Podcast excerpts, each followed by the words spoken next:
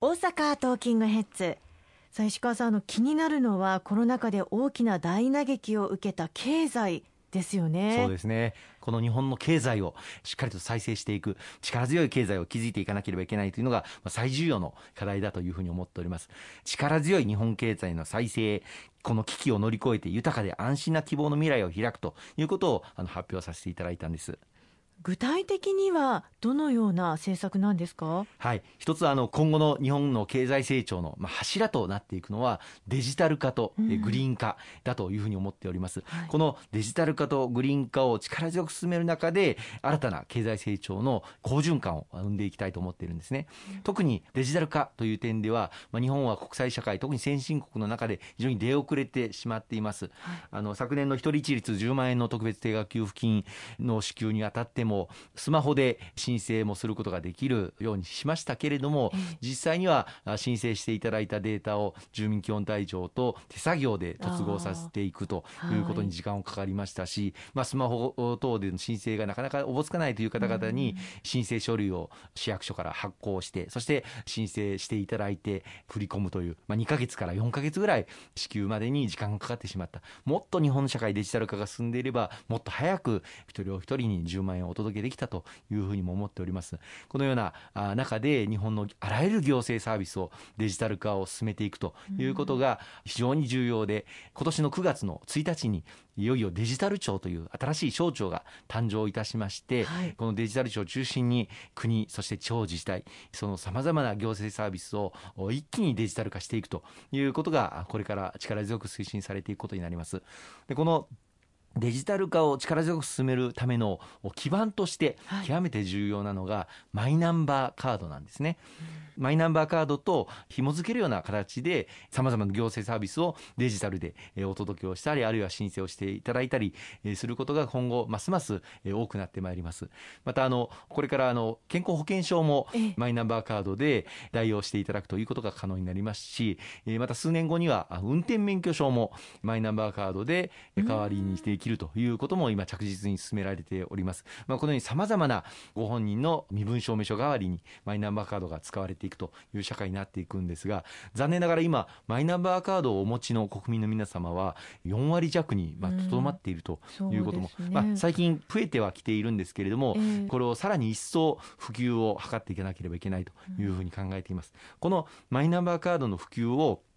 進めるとともに経済の再生消費を喚起するというこの2つを目指して新たなマイナポイント事業というものを実施をさせていただきたいと思っております。あの昨年実はこのマイナンバーカードをお持ちの方には5000円ずつマイナポイントをあの給付をさせていただいてお買い物ができるという事業をさせていただいたんですけれどもこのマイナポイント事業を新たに実施をさせていただいてマイナンバーカードをお持ちの方あるいはマイナンバーカードをこれから申請する方には数万円をマイナポイントとしてお配りをさせていただきたいというふうに、まあ、公明党として公約をかけさせていただいております。これを実現させていただいた暁には、マイナンバーカードをぜひ今のこのタイミングで持ちたいという方も非常に増えることが期待されますし、また数万円のマイナポイントによって様々なお買い物をしていただく消費を大きく喚起をして日本の経済の好循環を力強く取り戻していく飲食店あるいは観光またイベント本当にこの打撃を受けてしまった事業者の方々を力強く応援していくそういう施策になるというふうに考えております。ちなみに今マイナンバーカードを持っている人も対象になるんですか、はい、あの対象は今持っている方そしてこれから申請する方この方々に、数万円規模のマイナポイントを給付させていただくということを今回公約で掲げさせていただいております。ぜひとも実現をさせていただきたいと思います。かなり大きいですね中小企業などへの支援も大きな戦略としてあるんでしょうか？そうですね。あの先ほどはまあデジタル化の話を中心にお話をさせていただきましたけれどももう一つのグリーン化。これをあの中小企業の方々含め取り組んでいただくことを力強くお支えをしていきたいというふうに思っています、まあ、2050年にカーボンニュートラル。ということを表明をしそして実現をさせていく法律も改正をさせていただきましたがなかなかグリーン化といっても中小企業にとっては設備投資にあのお金がかかる大変だという例えばその太陽光発電を設置するとかですねあるいは CO2 を排出をしないようなエネルギーを使っていくとかいうことについての設備投資が必要になってまいります。これを力強くお支えをするグリーンデジタルトランスフォーメーション補助金というものも今回打ち出させていただいております。またあのグリーン化という意味では環境に配慮した行動を国民の皆様お一人お一人が取っていただくということが非常に大事になってきます。そこで今回グリーンライフポイント制度というものを設けたらどうかということを掲げさせていただいているんです。これはどういうことかというと、例えばプラスチックのスプーンは私は使わないからいりませんよというふうにお店でおっしゃっていただいた場合には、ポイントがつくということで、よりインセンティブを与えて、そういう環境に優しい行動を国民一人一人が行っていただくようなことをぜひとも取り入れることができたらどうかというふうに考えております。まあ、コロナの影響でリモート化というのもかなり進んでいますけれどもリモート化も進めば都市部に集まってくる必要もありませんしそういう意味では地方の活躍にも今後ますます注目が集まりそうですよね。そうですね。地方はさまざまな観光産業も大変豊かです。ところがこのコロナ禍で観光産業がもう全く壊滅的な打撃を受けているという状況にありますので観光事業者あるいは飲食事業者等をお支えする GoTo キャンペーンこれを新たな形で展開をしていきたいと、まあ、これは感染の収束がもちろん大前提になりますけれども、はい、この新 GoTo キャンペーンというものを作っていきたいというふうに思っておりますしまたあの、まあ、奨学金の制度も着実にまあ充実させ今無利子の奨学金あるいは返還しなくてもよい給付型の奨学金この制度も始めたんですけれどもすでに奨学金を借りてしまっている方々、うんはい、この方々が返済で本当に苦労されているという声はたくさん伺っています。この奨学金の返還を支援していくということを全国で展開をしていきたいと思っております地方の自治体によっては人材を獲得するために代わりに奨学金を返還してあげるというふうに言って人材を地方に呼び込む施策を取っている自治体もありますのでこういった自治体をサポートすることで地方の活性化にもつながってくるというふうに思います。はい、ありがとうございます。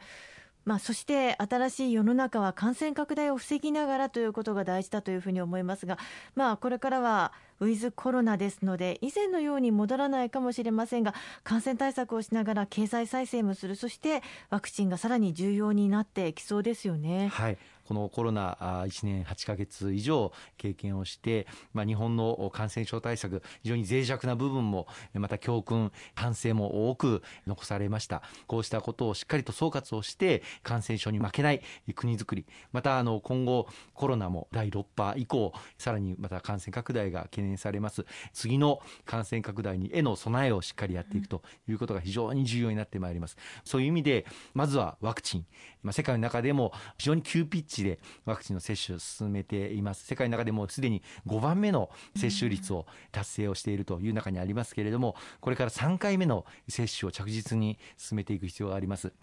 この3回目の接種もぜひとも無料で行いたいというふうに思っておりまして、この予算措置をしっかり確保していきたいということも公約に掲げさせていただいております。また今後非常に重要になってくるのは国産ワクチン。はい、あの今後変異株もまた新しいものがどんどん入ってくる。もしかしたら今のワクチン、今開発されている海外製のワクチンでは対応できない状況になるかもしれない。そういった時に緊急に迅速に国産ワクチンが作れる体制というものを確保していくことが非常に重要だというふうに思っております。さらには治療薬、まあ、今抗体カクテル療法とかですね、レムデシビル、こういったあまあ軽症の方々が重症化しない、中等症の方が重症化しない、こういった治療薬が非常に有効でまた期待されておりますけれども、今後はあのこういった点滴で打つ抗体カクテル療法、レムデシビルではなくて、経口薬、まあ、薬局でお薬を買ってそれを飲めば治療できるという、こういった経口薬についても高い期待が寄せられております。この国産の、まあ、経口薬なんかをしっかり開発、実用化、